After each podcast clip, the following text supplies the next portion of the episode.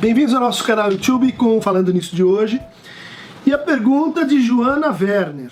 Christian, até vos vejo e vejo seus vídeos. Sou estudante de cinema e pouco sei sobre psicanálise. Mas eu queria perguntar como seria a questão do corpo dentro do conceito de inconsciente. Quer dizer, se ele se estrutura em linguagem, como seria o comportamento de suas regras, vamos dizer assim, nos corpos, para além do que chamam de linguagem corporal. O sintoma pode se manifestar no corpo sem se manifestar na linguagem, como gramática? Como poderíamos interpretar o que se manifesta no corpo e não se manifesta na língua?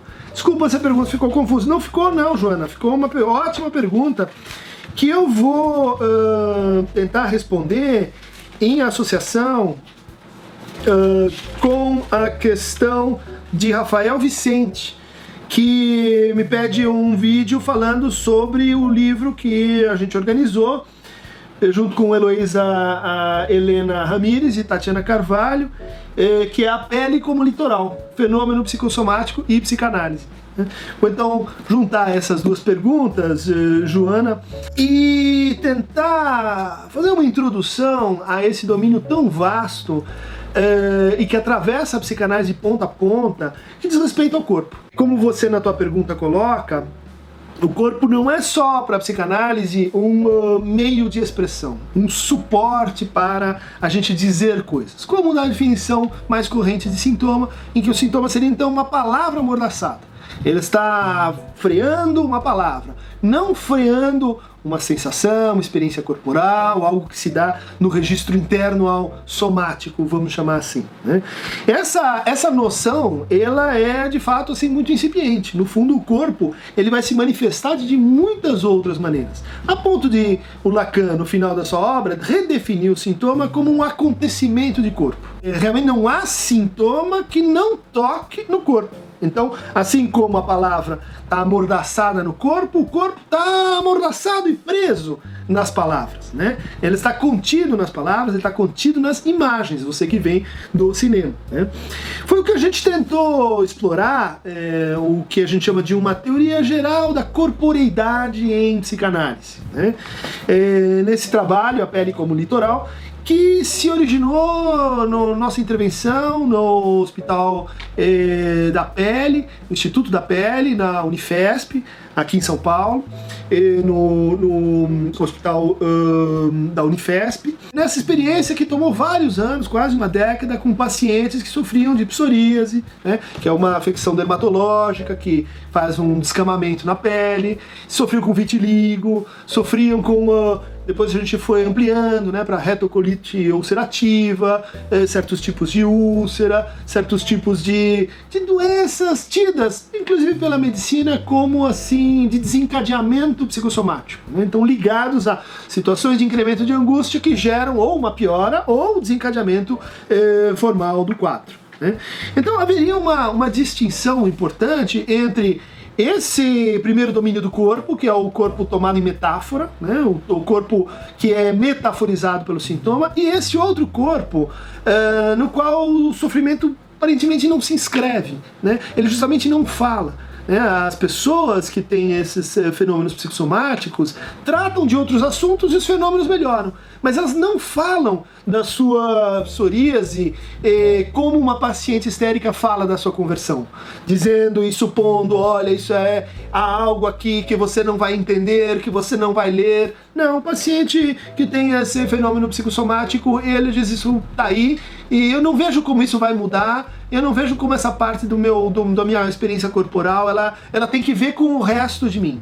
E essa distinção, essa separação, né, essa separação assim aprofundada entre uma mente um corpo, uma experiência excessivamente vivida, é mais ou menos típica desse acontecimento de corpo. A gente pode dizer que Uh, o corpo, ele tem. Eh, ele, eh, o, o, corpo em psicanálise ele poderia estar sujeito a uma combinatória de relações, né? É, que, é, de certa maneira, a gente tentou fazer aqui nesse livro, distinguindo entre aquilo que é do corpo no sentido uh, simbólico, aquilo que é do organismo, né, no sentido eh, imaginário, e aquilo que é da carne. Né? A carne, esse conceito medieval, né, aquilo que Merleau-Ponty retomou como a nossa própria experiência impossível de corpo. Está sendo olhado, a nossa experiência do corpo no espaço, a nossa experiência do corpo no gesto, a nossa experiência que, que nos dá um corpo que ao mesmo tempo está além do corpo que a gente se representa eh, e do corpo que a gente é capaz de, de, de dizer, de falar e inclusive escrever na fantasia. Então, a partir dessa distinção entre corpo, carne e organismo, a gente pode considerar uma combinatória, né? Entre corpo e carne, o que tem, entre corpo e organismo, o que tem, entre, entre a, a carne, o corpo e o organismo. Por exemplo, a gente pode falar uh, da experiência corporal da carne a partir da dor, por exemplo dor como o, algo que nos toca no, numa espécie de inominável. A gente pode falar da é, realização do simbólico a partir da angústia, né? Esse momento em que o simbólico invade, é, é invadido pelo real. E a gente pode falar da realização do, do, do simbólico uh, também nas modificações involuntárias do corpo, né? A, a, as, o piercing, as tatuagens, as tentativas de, de usar o corpo como uma espécie de suporte para um ciframento, né, para o ciframento da letra. A gente também tem uh, uma simbolização do real que aí sim aparece eh, ligada aos equivalentes somáticos, né? Quer dizer, as inquietações, os tiques, as movimentações motoras, as, as, as, os comportamentos de autoapaziguamento mas também, eh, aí sim, os sintomas de conversão e de compulsão. Né? Lavar as mãos, por exemplo, é uma incidência no corpo. Uh, os ataques histéricos são um outro exemplo né, dessa simbolização do real. A gente poderia falar na realização do imaginário. Né? por exemplo, como a gente tem nas experiências de estranhamento com o próprio corpo, né? Que a criança tem quando descobre a mão, uh, que a gente tem quando vai numa festa e sente que as mãos estão a mais, ou que os cabelos não funcionam, ou que a gente não tem onde pôr os braços. E, bom, temos aí um registro de realização imaginária do corpo.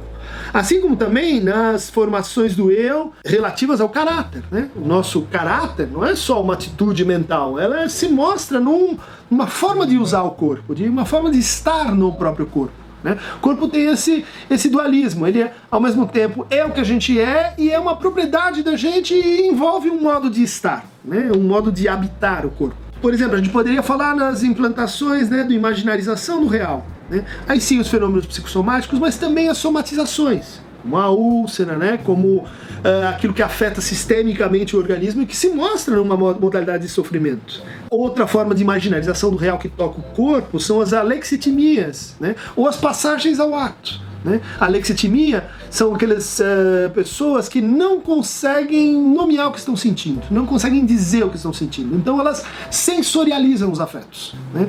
Então a alegria, a dor, a vergonha, a inveja, elas não são sentidas com essas qualidades, mas elas são sentidas como um desconforto. Elas são sentidas como uma, uma sensação egóica projetada no espaço, né? ou de bem-estar ou de mal-estar, e que é indiscernível para o próprio sujeito. Quando a gente fala nas simbolizações do imaginário, a gente vai encontrar, por exemplo, as impulsões, né? Ah, os atos repetitivos, ah, aquela, aquela sensibilidade que faz com que eu reproduza um determinado estado mental, às vezes por meio de drogas, às vezes por meio de medicações, né?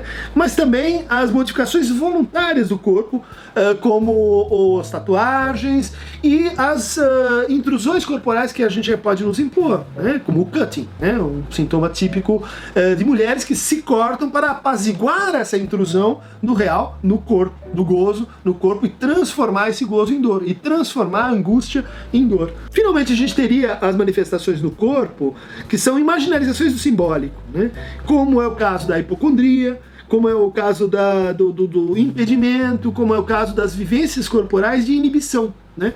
Então, aquele momento em que a pessoa não consegue né, fazer uso de uma função corporal. Por exemplo, a disfunção erétil, por exemplo, a dispaurenia, né, que é a incapacidade de, de, de, relaxar, de relaxamento e lubrificação vaginal e, e que impede a, a penetração, como na, nas inibições que fazem com que determinados movimentos não possam ser feitos. Né? Isso então mostra, e esse era o objetivo do ponto de partida do nosso livro, e acho que serve para apresentar como a corporeidade ela se espalha é, por diferentes é, combinações entre o real, o simbólico e o imaginário na psicanálise. Lembrando a pele como litoral, fenômeno psicossomático e psicanálise da editora Ana Blume, organizada pelo Heloísa, Tatiana e por mim.